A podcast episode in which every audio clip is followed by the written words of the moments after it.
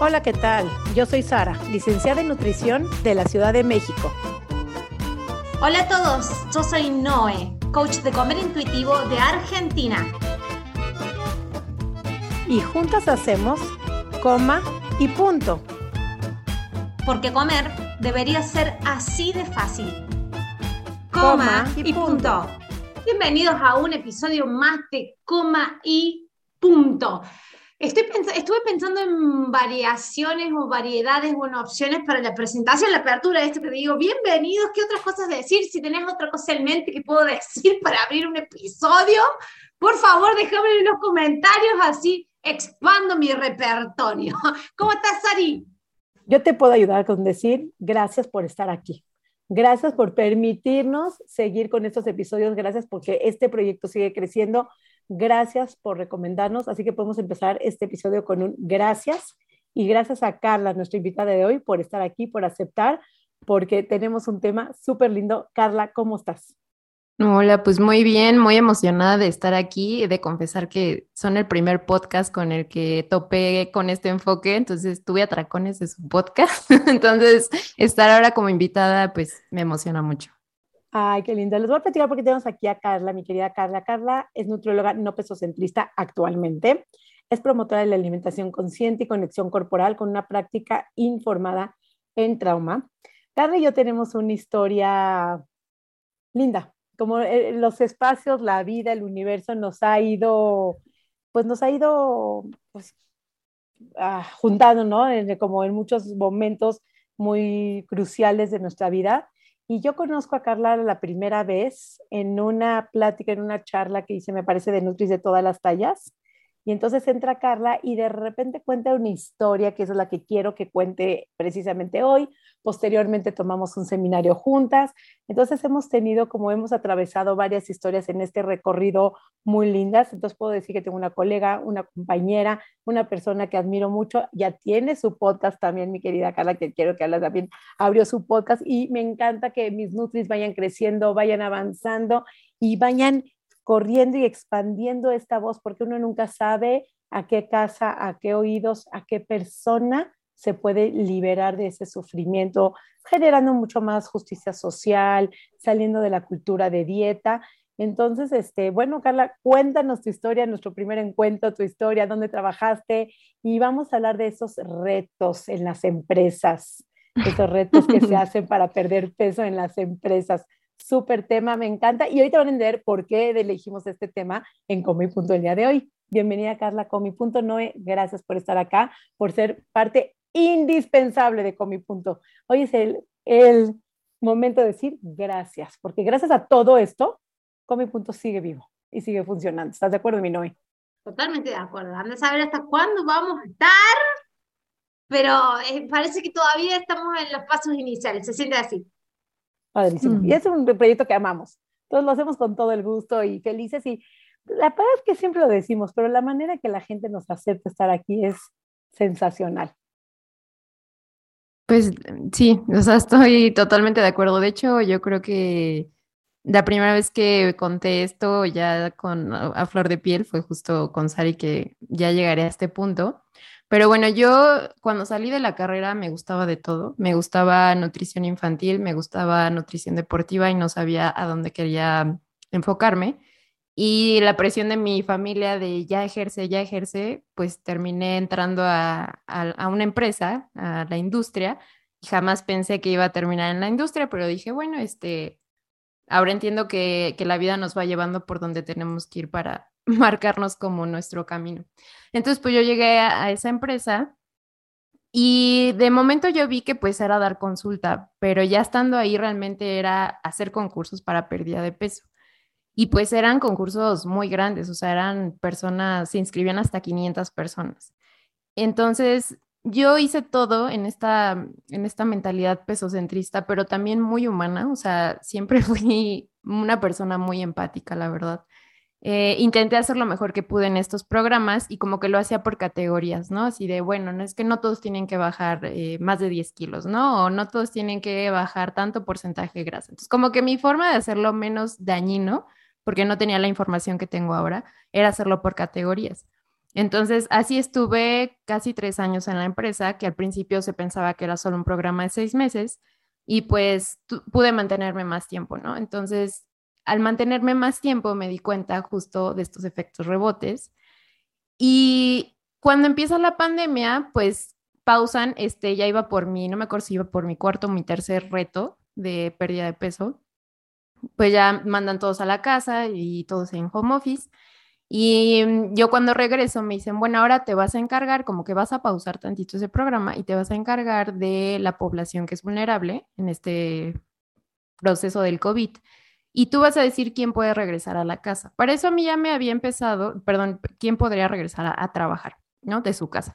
Y para esto yo ya había empezado a tener una crisis profesional de no me gusta lo que estoy haciendo, porque yo veo a los trabajadores que me ven en el pasillo y que ya recuperaron el peso y me ven con como con pena, como con culpa, o yo tenía como muy delimitado hasta dónde ya no iba a restringir más, o sea, se tenían que esconder, veían por el pasillo, se metían en la puerta del baño y se escondían de la Carla, ya lo veo, ya lo Claro, y aunque yo nunca fui alguien que, que, causara como que fuera muy exigente o que generara culpa, o sea, aún así eh, generaba eso, ¿no? Entonces para mí era, yo no quiero eso, o sea, yo no quiero generar culpa y vergüenza en las personas. En los comedores se esconden y si están en el pasillo comiendo una barrita, nada más te ven y bajan como la mano.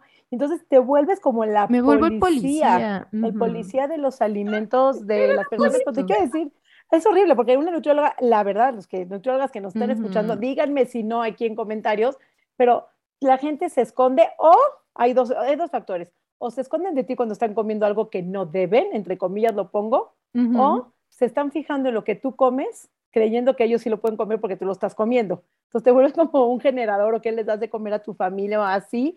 Y se te quiero como recuperar algo cuando tú dices, yo no era muy, este, no hacía daño o así, ahora más, más compasiva. Creo que he podido notar a lo largo de mi trabajo con nutriólogas que estoy asesorando, que se acercan a preguntarme, la mayoría de ellas me dicen, yo nunca era muy estricta o yo era más compasiva. Y estoy como llegando al punto donde las nutriólogas que estamos pudiendo hacer esa transición, somos nutriólogas que no estábamos muy casadas en cultura de dieta o que no estábamos muy en el extremo, en el fitismo, en el salutismo y en todos esos ismos. Creo que somos las que mucho más fácil pudimos dar el salto y el cambio de paradigma. Pero déjame decirle que cuando Carla cuenta esa historia, la primera vez que yo la escuché, literal, fue con lágrimas. Y ahorita van a escuchar el por qué y qué fue lo que iba pasando. Pero sí, la gente se esconde de ti en los pasillos o se asoma a ver tú qué comes para ver que ellos sí pueden comer. Sí, justo eso. Y de hecho tengo una teoría. Yo me considero una persona paz. No sé si han escuchado es, eh, personas altamente sensibles. Y como que noto que varias nutriólogas igual en este enfoque se identifican con ese rasgo de la personalidad. Entonces somos personas que tendemos a irnos mucho por la justicia social. Entonces, me, hace sentido como esto que dices de ya van varias nutrólogas que dicen yo no era tan restrictiva, ¿no? Yo hasta decía, me voy a dedicar a la desnutrición porque eso de dejar con hambre a la gente, no, o sea, no es lo mío, la verdad. Y bueno, ya cuando empieza lo de la pandemia, este, pues mandan a la gente, a, las personas vulnerables, que, que, serían las personas que tienen hipertensión, diabetes o temas de sobrepeso y obesidad, entre comillas, este, las mandan a casa y entonces yo soy la encargada de decir en qué momento regresan a laborar ya físicamente porque ya son personas que no están en riesgo. Pero yo ya había empezado a estar en esta crisis y creo que he escuchado también mucho este común denominador que cuando otras profesionales entraron en crisis, lo que dicen es, debe ser por la psicología de la alimentación. Entonces yo también pasé por esta etapa de, si es por la psicología, entonces ahí sí va a funcionar y ya no va a haber rebote o ya no va a haber tanto tema de culpa y demás. Entonces como que estaba en esta transición y de repente me empecé a escuchar mucha información, leer mucha información y me di cuenta que la gente no escoge su peso y que la recuperación del peso no es una decisión ni falta de fuerza de voluntad. Entonces yo dije, estoy, o sea, en mis manos está decir en qué momento la gente regresa a, trabajar cuando es un derecho y cuando la, la persona no tiene el poder de decir, voy a bajar tanto y sostenerlo y no hacerme daño. O a veces, quién sabe, quizá la persona ya venía de años de ciclos y la restricción ya no iba a, responder. ¿no? Porque llega este punto en que ya no respondes ni, ni a una, ni, ni una semana, ni un día. Entonces ahí me dio una depresión por decir, es que no, o sea, mis valores no van con esto, porque las personas tienen todo el derecho de trabajar, tienen todo el derecho de ganarse la comida, porque además muchos no es que solo es para ellos, sino tienen una familia atrás respaldar. Y, este sistema pesocentrista le está diciendo a, esta población que hasta que se logren portar bien, hasta que hagan esto, van a poder regresar. Y sí me tocó ver incluso gente que, y no solo en, esto, en este lugar, ¿no? Que perdían su trabajo por un tema de peso. Entonces, para mí fue, ¿cómo empiezo a hacer este cambio de, de paradigma cuando sé que el sistema te orilla a, a seguir en ese paradigma, ¿no?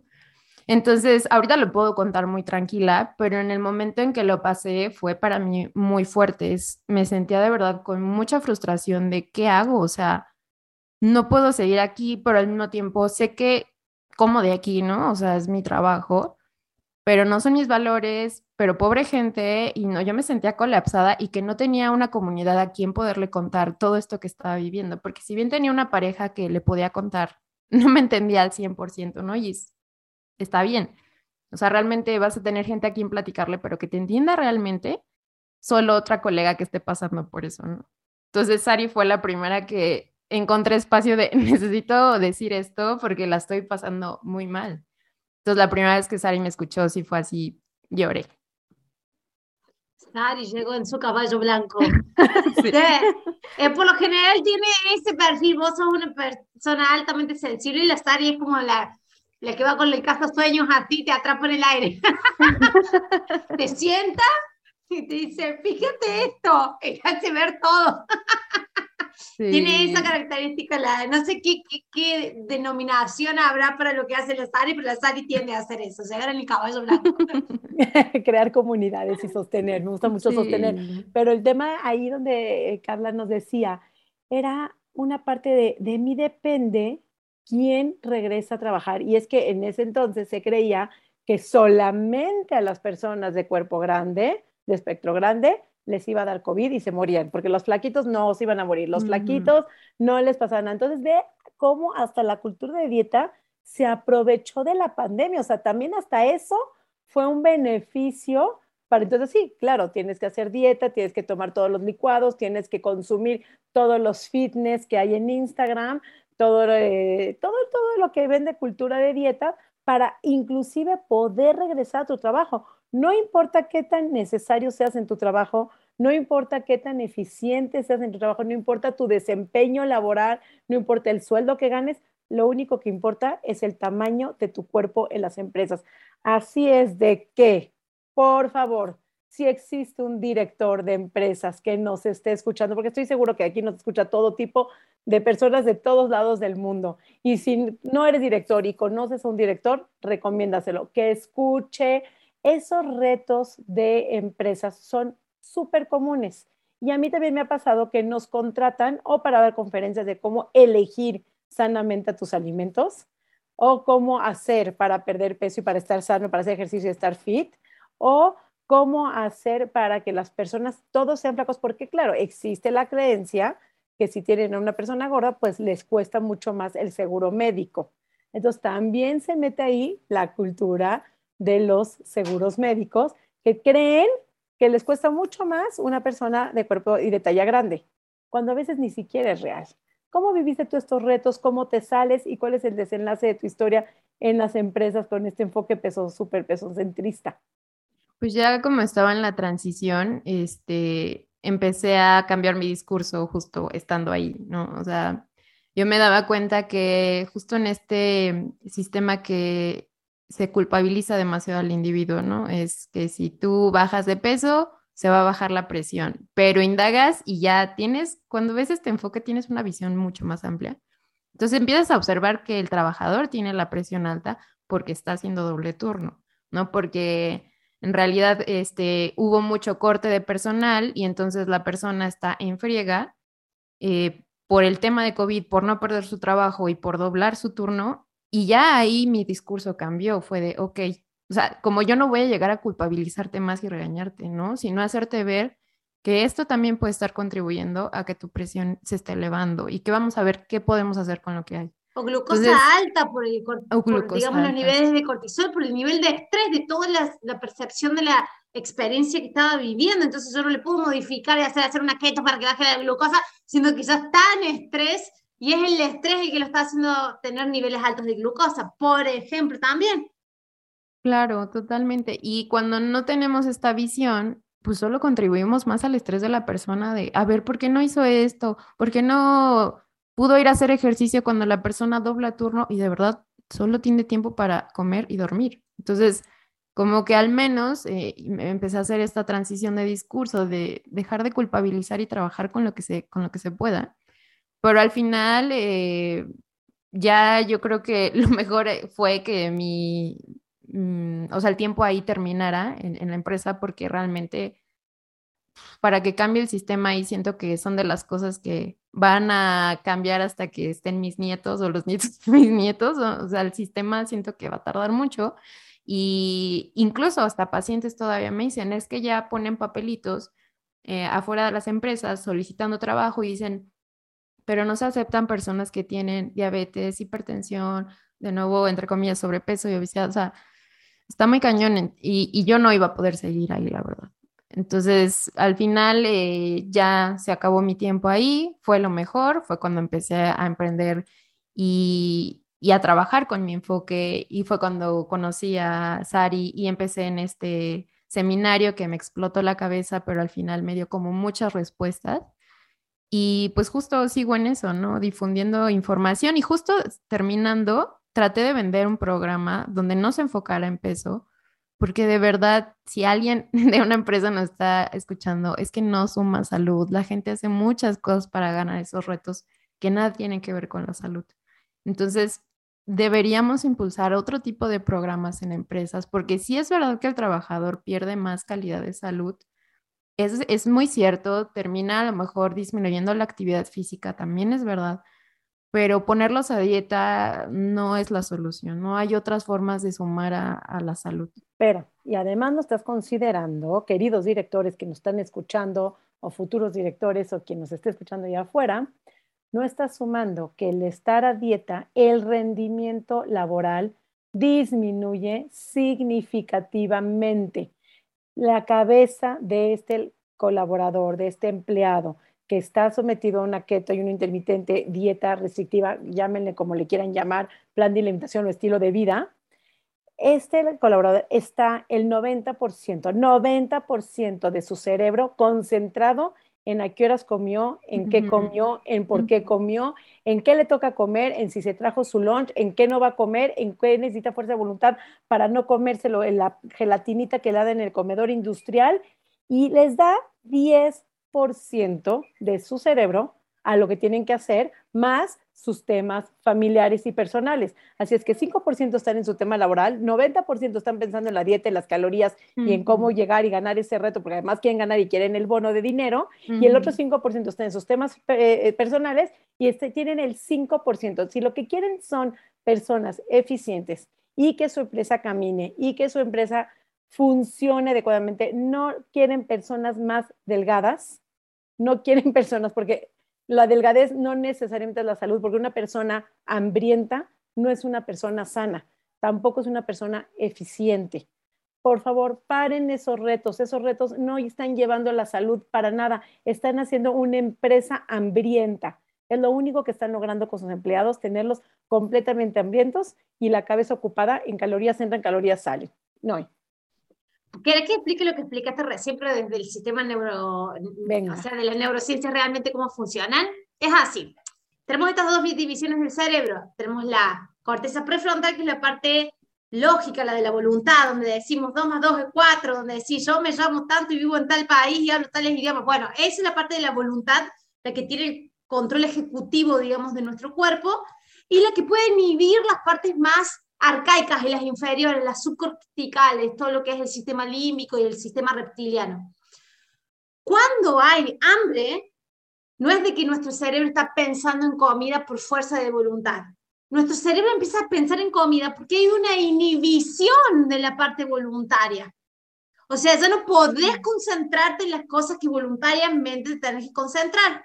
Y pensás en comida porque al inhibirse la función voluntaria, hay un auge de todo lo que es más animalesco, arcaico, todo lo que es más todo lo que es eso, supervivencia involuntario, todo lo que sale como reflejo, hay un auge de eso, porque la precorteza frontal es un gran inhibidor de todo eso, pero si está inhibida porque en realidad al haber hambre se inhibe, entonces es por eso de que emocionalmente vas a estar mucho más irritable, cualquier cosita te va a alterar y vas, te va a sacar la atención. Entonces, si realmente quieres hacer una persona productiva, hacerle estar de dieta el mismo momento va a ser dejarlo lo más improductivo, lo más emocional, lo más inestable posible, realmente. Es la, irritables, que aparte irritables, se pelean con todos, hay pleitos entre colegas, hay cero colaboración de, de, de, de colegas, digamos, de, personal, o sea, todo sucede en mi querida Noé. Y ese pensamiento que hay recurrente de comida y de orden de comida no tiene que ver porque tu mente voluntaria esté en la mente, eh, digamos, tratando de planificar la comida, sino porque es la mente más subcortical la que más empieza a aflorar, que es la que piensa. Piensa en supervivencia, en dormir, en comida, en, en alimento, en estar en manada, en pertenencia, digamos, esos pensamientos que son mucho más de animal, ¿no? Entonces, básicamente es eso que funciona, una inhibición de la parte voluntaria, consciente de nosotros. Pero fíjate, no solamente el, el trabajo es el que va a afectar, todas las partes de las áreas de tu vida donde necesitas tener ese control cortical, donde necesitas tener voluntad, donde necesitas tener atención, van a estar afectadas. Solamente por pasar hambre. Es tremendo. Sí, que al final la corteza prefrontal, pues es ahora sí que lo que más ocupas en un trabajo, ¿no? El planificar, el delegar pasos, el plantearte metas. es todo lo que te pide una empresa que estés al 100 y si no estás comiendo bien, no vas a estar al 100. No, y estoy pensando, Carla, la competencia que estos retos generan, porque además quieres pertenecer, entonces todos están hablando de la dieta, de la dieta que dio el nutriólogo, de por sí en una empresa hay una competencia natural, pues por querer incrementar sueldos, de tener pues, eh, un puesto mejor o un área mejor o lo que sea. Pero además de eso, súmale la competencia de quién bajó y quién no bajó kilos. Y entonces, bueno, pues el que hizo dieta por primera vez, pues la, ya alarmó porque bajó 10 kilos. Pero el que ya es un dietista crónico y le, le tocó entrar al reto si baja 300 gramos y alarmó, eh, pues no alarmó para nada, ¿no? Porque nada más bajó 300 gramos, no tiene ni acceso al bono y entonces genera una frustración espantosa porque ni para eso soy buena. Entonces, ¿y a qué están llevando? ¿Qué de todo eso tenemos salud? No sé cómo bebías esa parte de la competencia, de la frustración, de la insatisfacción, el no logró nada, ni siquiera esto lo puedo lograr, el no soy suficiente, que sale a relucir en todo momento con las dietas. Justo cuando tuve toda la información dije, esto no es justo, ¿no? O sea, además de que genera daño, justo lo que dices, si viene una persona que ya lleva mucho más ciclos de dietas, no va a responder a, por más que quiera a la restricción y ahora lo entiendo, o sea, sí había gente que me decía, es que te juro que estoy haciendo todo lo que me haces y hasta menos, ¿no? Y no bajo. Entonces, justo esa frustración era lo que me hacía pensar, esto me está incomodando porque no me gusta ver a la gente frustrada. O sea, si yo estoy sumando salud, como que los veo más frustrados, más comparándose, más buscando alternativas que eh, todavía en este parámetro pesocentrista no son considerados sanos.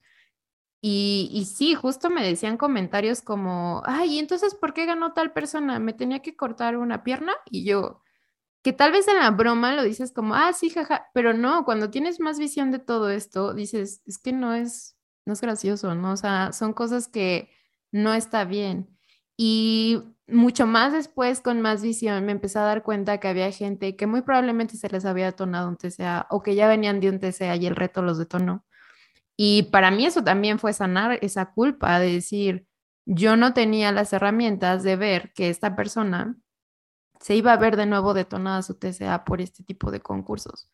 Que sí hay gente que hay mucha carga genética, pero también mucha social, ¿no? Entonces puede que entren tantas personas de las 500 y se detonen unas cuantas, pero son humanos, o sea, para mí no son números, ¿no? No son como el tanto por ciento, sino son personas que, que sí veo que ahora lo noto que los que ganaban, yo veo ahí rasgos de, de TCA, de una mala relación con la comida. Entonces, como que los pacientes estrella, después digo, no sé qué tan estrella eran o qué tanto había TCA ahí era un perder para ganar empresarial, un cuestión de peso o biggest loser empresarial. Porque en esos programas también de que eran de concursos para ver quién más bajaba de peso, era eso, era como que los ganadores eran los que más rangos de conductas de trastornos de, de de alimentación tenían. Y un caso muy, muy particular de una chica de que es como que se pasó de vuelta y cuando apareció en el episodio terminó ganando. Catherine Federline, creo que se llamaba. Que terminó ganando y en el último episodio, cuando hizo la, aparición, la aparición los entrenadoras, entre ellas Gillian Michaels, que como que, ¡ah! Yo la re como, no me gusta. eh, la cara así como que, ¡wow! Me parece que te pasaste. Pero en realidad es porque gatillaron en ella todos los trastornos que se traía. Entonces, eso solamente estaba expresando lo que ya había entendido del, del, programa y quedó a flor de piel, digamos, de que los ganadores, por lo general, tenían más tendencias a trastornos de conducta de la alimentación. Qué, qué tremendo, ¿no? Y hablando de Big Losers, ¿qué está pasando ahorita con la demanda que trae el programa? Porque claro, todos los que bajaron ahora están con mucho más kilos de cómo entraron, porque entonces, ojo, las empresas, sí bajaron, sí ganaron, pero a uno, tres o cinco años, si siguen en tu empresa, van a tener mucho más kilos porque es lo normal que le va a pasar al 96% de las personas que van a estar en esa dieta. Entonces vas a tener gente mucho más gorda, eh, mucho más difícil de bajar de peso, ahora sí con problemas metabólicos o con problemas de autopercepción o por problemas de reconexión corporal o con problemas de la comida o con miedo o con un trastorno de la conducta alimentaria. Entonces, si no tienes, como creías que vas a tener un hipertenso, entonces vas a tener ahora a un TCA, a una con anorexia, a alguien con bulimia. Y claro, trae ahorita Big Loser una demanda porque pues todos recuperaron peso, que es lo normal, sus metabolismos están mucho más lentos, como el experimento de Mineto Sota, que si entraron comiendo este, 3.200 calorías, ahora ya necesitaban 15.000 o 5.000 calorías. Entonces, la necesidad calórica aumenta tremendamente entonces, todo el esfuerzo y la inversión, porque sé que las empresas hacen una inversión fuerte económica en todos estos programas, traer los bodies, traer las básculas, traer las nutriólogas, lo único que están haciendo es invirtiendo terriblemente mal, mal enfocado su dinero, porque hay mucho mejores maneras de hablar de nutrición, de hablar de bienestar, que haya una justicia social. No tiene por qué, porque hay estadísticas donde nos dicen que las personas de cuerpo grande tienen menores ingresos económicos. Quiere decir que tienen mucho menos oportunidades de trabajar. Y eso es falta de justicia social, porque tenemos que vivir y estamos generando y cambiando por un mundo en donde todos, si la persona es de cuerpo grande y es mucho más capaz o eficiente para el puesto, no tienen por qué negarle. O sea, yo no hablo de capacidades, pues si una persona de cuerpo grande es mucho más hábil en el Excel o en el control de inventarios o en contaduría, lo que necesiten, no es correcto que se le dé a alguien menos eficiente solamente por su cuerpo. Y ahí es donde tenemos que recuestionarnos la contratación, recursos humanos, quién está por aquí, recursos humanos, que se manifieste, cuáles son sus sesgos, cuáles son sus maneras de contratar a las personas. Solamente para aclarar el nombre de la ganadora de Biggest Loser, si quieren, eh, si quieren, estoy haciendo chisme, chisme, chisme. Si quieren buscar la historia, eh, es Rachel ay, se me perdió acá. Acá está, acá está, acá está, acá está el nombre. Rachel Fredrickson. Fue la ganadora que fue bien controversial. Tenemos otro ganador de Biggest Loser que terminó falleciendo después de los meses de, de haber competido en el, en el, programa. Entonces, no es así tan a ligera esos programas de perder de peso, así que solamente para que lo tengan, hay muchos dando vuelta. Está Kilos Mortales, esta cuestión de peso en Argentina y siguen y siguen existiendo esos, esos programas porque es como que la gente les llama la atención, quieren, quieren verlo, quieren ver la transformación, los reyes llaman las fotos de antes y después, esta ilusión de que se puede, pero nadie ve el después, el después de lo que pasa después cuando salen del programa. Entonces, cuidadito, cuidadito para empezar a deschavar todos esos problemas de pérdida de peso. Sí, y, y yo te digo que, no sé, o sea, como que era muy respetuosa, como que ya sabía que mi camino era por aquí, pero no, no me lo había refrescado la vida. pero no me lo había mostrado la vida. No me lo había mostrado. Correcto. Y, y, yo tenía formatos de fotos de antes y después, pero jamás las mostraba, o sea, son tuyas y nadie más las tiene por qué ver, ¿no? O sea, pero sí había este fotos de antes y después. Y como tenía cada año mi bonche de, de fotos de cada concursante, sí, o sea, ves el después del después y, no, o sea, no se mantiene con el tiempo esa pérdida de peso. Y me acuerdo que reportaba, tenía que ir como, si a, a mis jefes, a mi jefa, tenía que ir reportar tablitas de IMC de cómo después de este programa se había bajado a tanto. Y ahora lo pienso y digo, o sea, si hubiera seguido ahí, me hubiera súper frustrado por ver cómo esas tablitas a la larga iban a, a, empezar a incrementar más, ¿no? Que era lo que decía Sari incluso si el objetivo es la pérdida de peso, a la larga van a tener más peso. No, y incluso he visto a unos que, que eran mis expacientes y yo digo, quién sabe si yo fui la que contribuí a que ahorita su set point sea más alto. Claro, en su ingesta calórica o cualquier estrés. Me, me, ha tocado, quería Carla, me ha tocado ver hasta parálisis faciales del estrés que viven en este tipo de retos, en este tipo de empresas, porque aparte del estrés, aparte de que recortaron personal, yo siempre mi mensaje para todos los colaboradores en una empresa es no pueden dejar la salud en la empresa. O sea, si ya ves que esta empresa, este ritmo de trabajo, yo entiendo que es la entrada de dinero, pero no se puede dejar la salud. Hablen, pidan ayuda, pidan colaboración, digan no puedo, eh, que se la deleguen al otro que está sentado al lado de ustedes y está viendo las uñas. No sé, pero eso es parte de la salud y de la justicia social laboral. Defiendan sus derechos, cuánto pueden trabajar, sus horarios, que tengan tiempos de comidas, o sea, tener comida suficiente, que hayan eh, espacios que en los comedores la comida sea higiénica, sea suficiente. Justamente me, me platicaba una paciente ayer que le daba así, y si querían más, pues ya no pueden, claro. De carne le dan poquito porque les cuesta más, pero sí de lechugas y de arroz les dan mucho y con eso no pueden subsistir suficiente. Entonces, exijan sus derechos laborales de estrés, de horas de trabajo, de tiempos de recreación, de poder salir a caminar, de, tener una calidad de vida dentro del ambiente laboral. No se trata de tener a tope el, estrés, que por a veces mucho han dejado la salud y les cuesta mucho más dinero que lo que les ganaron la empresa. Entonces, a veces escuchen a su cuerpo y eso se logra cuando uno regresa a casa y regresa a casa es regresar a uno mismo, escucharse dónde está, qué está viviendo, porque muchos de los que vivimos en ciudades vamos en el piloto automático trabajando, haciendo archivos, guardando archivos y no nos damos cuenta de la distancia. Y es lo que tú decías, a veces doblan turnos, la distancia, tienen casa y aparte los justiciamos de que no hacen ejercicio. ¿A qué horas? ¿Cómo? Que no se preparan o que de comedor no le dan tiempo de trabajo o se brincan el, se van desde el desayuno, no comen y se van hasta la cena porque ni siquiera tienen el chance y a veces con un snack. Eso no es una calidad de vida. Busquen la calidad de vida, obvio, siempre lo digo, dentro de la medida que sea posible, porque hay en mil cantidad de factores que pueden alterar eso, pero tienen que regresar a uno. Sí, sí el tema de, de, los godines, como suelen decir en México. Eh, sí, sí es un tema donde, no sé, creo que estructuralmente también hay que cambiar muchas cosas, ¿no? Porque sí, hay, que poner límites dentro de lo que uno puede.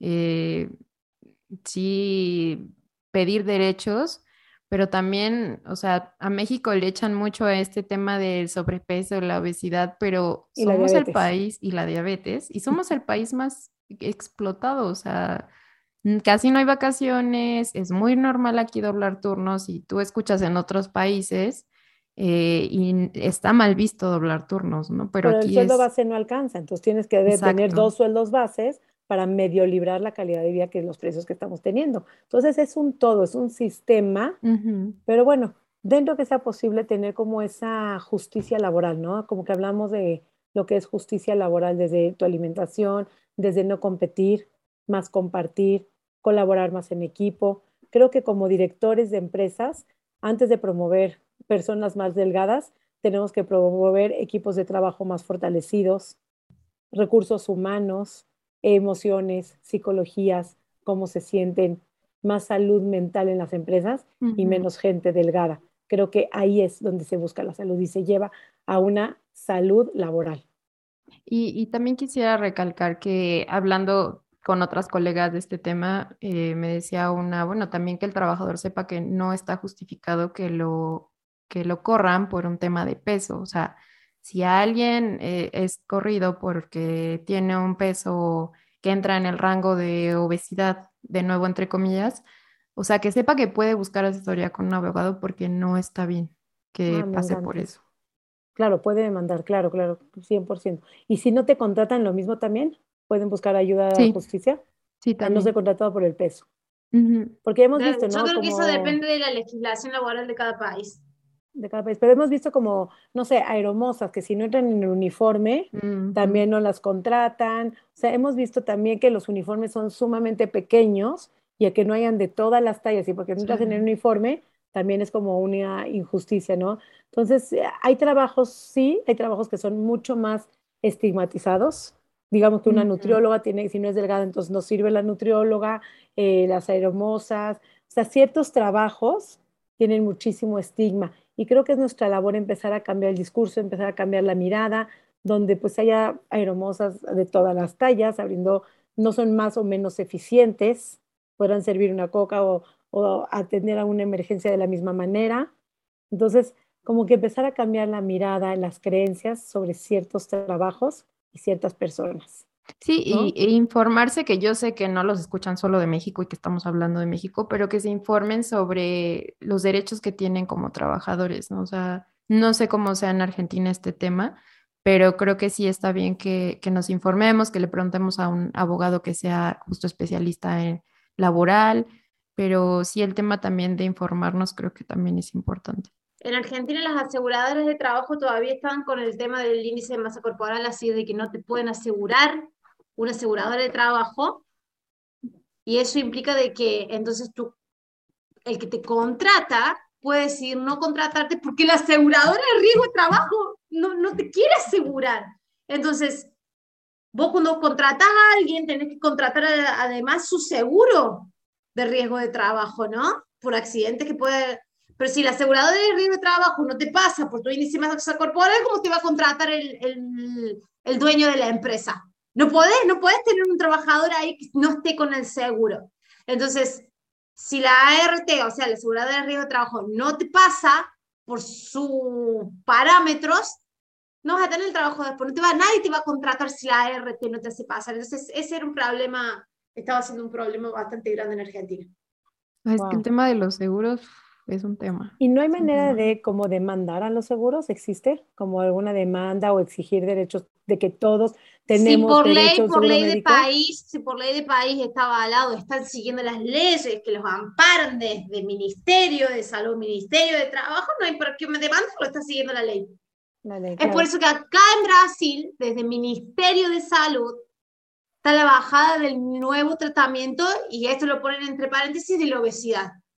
No se permite, o sea, la bajada es no más dietas restrictivas para obesidad. O sea, lo que todavía se sigue considerando como obesidad. Si vamos hablando un paso más hacia salud en todas las tallas, se sigue tomando el concepto obesidad, pero es, uno de los parámetros que empezaron a entrar con bajada legal, o sea, no más dietas restrictivas. Y eso es un cambiazo, porque es bajada desde el Ministerio de Salud. Se hizo todo el, manifiesto de, de, tratamientos de la obesidad. Lo empezó una nutricionista que es re famosa acá en, en, Brasil, que es francesa y trajo, digamos, todo lo que es comer intuitivo acá a Brasil. hizo mm. todo ese movimiento para que desde, la parte ministerial del país hubiera una bajada de tratamiento. Es decir, que alguien que diga, no, lo que pasa es que tuvo tu sobrepeso y obesidad se resuelve bajando calorías, no, no, ya no se puede abordar así. Bravo, por Que eso está bueno, que eso está bueno. A ver si hay una nutrióloga que nos está escuchando aquí en México, que esté trabajando en el gobierno, que pueda cambiar las leyes en el país que se encuentren. Hay que hacer un movimiento, ¿no? Juntas de firma, de profesionales, de aval, de algún estudio. Salió un estudio a nivel de la Universidad de Sao Paulo, hubieron varios estudios científicos que salieron que avalaron todo este movimiento y empezó toda esta reforma. Pero si no sale la reforma del país y la RT o el seguro está avalado dentro de la ley del país, ¿cómo, cómo pretendes cambiar eso? No se puede cambiar. Y entre lo que lo que hiciste cambiar, que te lleva unos años, la persona ahí que estaba ganándose o jugándose un trabajo, quedó ahí sin el trabajo. ¿Me explico? Es mucho más integral, es mucho más profundo todo el proceso. Sí, Espero de verdad alcanzarlo a ver en la vida. Creo que sí, vamos a alcanzar a ver, vamos a alcanzar, se está haciendo esa empieza un país y se va jalando y ya, o sea, ya En Canadá también, el, el, de, el de, esto de acá de Brasil es una réplica de Canadá. Mm. En Canadá eso se implementó. Ya es como dicen mis hijos, retrógrada, es seguir pensando en el índice de masa corporal y no darle seguro médico a todas las personas por derecho de existir. Siempre decimos, ¿no? Aquí no es por el simple hecho de existir, tienes derecho a comer y a ocupar el espacio que necesitas. Y a trabajar. Y Tener acceso al trabajo. Tener acceso al trabajo y a todos, porque es como tu derecho de existir, ¿no? Comer, vestir, trabajar, ocupar espacios, eh, ser visto con una mirada inclusiva, no con los rechazos, caber en todos los espacios, tener sillas para poderse sentar, porque cuántas empresas ni siquiera tienen los escritorios o las sillas o los mobiliarios para que todo tipo de persona pueda caber los uniformes. Entonces, eso es parte de la inclusión. Así que invitamos a todos los directores de empresas que sean unas empresas inclusivas, donde a veces sí, a veces meten, a lo mejor con personas con ciertas discapacidades o capacidades diferentes, pero no, la obesidad todavía la tienen, la obesidad, índice masa corporal, la tienen aislada. Entonces, sí como que los invitamos a hacer una empresa verdaderamente inclusivas en todas las personas, en todas las tallas, todas las neurodivergencias, pensamientos, todo, para que sean unas empresas mucho más inclusivas. Carla, un gusto este tema tan increíble que nos has traído he visto tu proceso, te he visto crecer, te vi en tu punto de crisis y ahora te veo con una paz, ahora sí te veo un ser de luz, un ser de paz, que qué lindo y eso es lo que invitamos a todos los profesionales, a todas las personas a encontrar la paz en este camino de reconexión corporal, reconectarse con la y hacer las paces con la comida y con el cuerpo. Un mensaje final que quieras dejar y por favor compártenos tus redes sociales, tu podcast, toda tu trayectoria que llevas ya realizado ya. Ay, Sari, sentí muy bonito porque sí es verdad, pasé de esta catarsis, duelo, depresión y ahorita todo es más claro. Y qué bonito compartirlo con otras colegas. Eh, quisiera nada más decirles que si alguien de aquí que escucha el podcast estuvo en un reto, en un concurso y se sintió frustrado, quiero que sepan que los ganadores o eran vírgenes de dieta o tal vez estemos hablando de rasgos de TCA. O sea, no sabemos quién es qué hay detrás de un ganador. La verdad es que puedo decirles que esos programas no nos suman salud real, integral, ni a largo plazo tampoco. Puede también ahí observé mucho que los rangos mejoran, pero cómo luego disparan los niveles de glucosa y de, de colesterol. O sea, al corto plazo hay resultados, pero de verdad a largo plazo todo se descontrola. Entonces, agradezco a la vida que me haya dado esta experiencia de ver cómo tanta gente reaccionó a todo esto. Yo creo que justo te escuchaba a ti, Noé, que decías en un episodio, a veces la gente que no cambia en estos eh, paradigmas es porque no tiene a lo mejor la experiencia de haber vivido o haber visto lo que uno ve. Eh, y justo solo eso, quitar la culpa de, si tú estuviste en uno y no resultó como, como querías tú, tú no eres la falla. O es si eres nutricionista y los empleados no, no obtuviste los resultados o las tablas bajas, tampoco es tu culpa, porque a veces nos culpamos como nutriólogos de que no logramos los resultados esperados. No va por ahí. Es frustración para ambos. Sí, yo también me frustré. Entonces, sí, también si eres nutricionista y no viste los resultados en estos concursos de peso como esperabas, o, lo, ya no viste después del, el después del después, pues te invito a, tener la mente abierta y aprender un poco más. Eh, de mi podcast, pues se llama Tu cuerpo habla. Es, está muy padre, les invito a escucharlo, hemos tenido de todo. Y justo es esto de que tu cuerpo habla, o sea, al final él te está diciendo cuando algo está pasando. Entonces ahí abordamos varios temas donde el cuerpo nos está hablando. Y mis redes sociales, pues me pueden encontrar como alimentación con punto siente, también en mi web, www.alimentacioncon diagonalciente.com.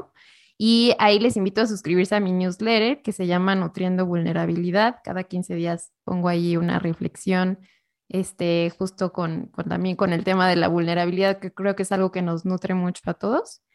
Y ya pues me pueden encontrar así, en Instagram y en Facebook. Muchísimas gracias por otro episodio más de verdad nos estamos, eh, pero es, impresionante cómo nos estamos auto, auto superando de episodio a episodio. Carla, muchísimas gracias porque vos también me has invitado a ser parte de, varios de tus emprendimientos, así que es un mm. honor tenerte acá en Coma y Punto. Les dejo mis redes sociales para que quieras seguirme también en mis, en mis redes y acompañar todo este proceso que hacemos tanto con Coma y Punto como con Mi Cuerpo Sin Reglas, en Instagram, en, YouTube, en, en, en Spotify y, en TikTok también para que no se olviden. Vas a tener la grabación de este video en el canal de YouTube también. Y tenemos la semana que viene, Sari. ¿Cerrás? Carla, cierro, claro que sí, porque viene emocionada con ver todo esto que se habló, que es un tema que se tenía calladito. Y eh, como digo yo, se tenía que hablar y se dijo. Punto. Coma y punto. un episodio más, Nutrición Sari, tanto en Facebook como en Instagram. Gracias por seguir con nosotros. Recomiéndalo. Seguro conoces a alguien de recursos humanos, a un psicólogo, a un director de empresas, a alguien que está haciendo retos, a alguien que se ha sometido a retos. Pásale este episodio. Lo tienen que escuchar. Que no se quede nada más en tus oídos. Recomiéndanos. Nos vemos una vez más próxima semana como cada domingo de Come Punto. Gracias, Carla, te quiero mucho. Gracias por estar aquí. No, gracias por estos episodios que ella es la que edita, la verdad que no es la que hace que todo esto funcione y le da vida a Come y Punto. Gracias por seguir con, en esta colaboración. Coma y punto.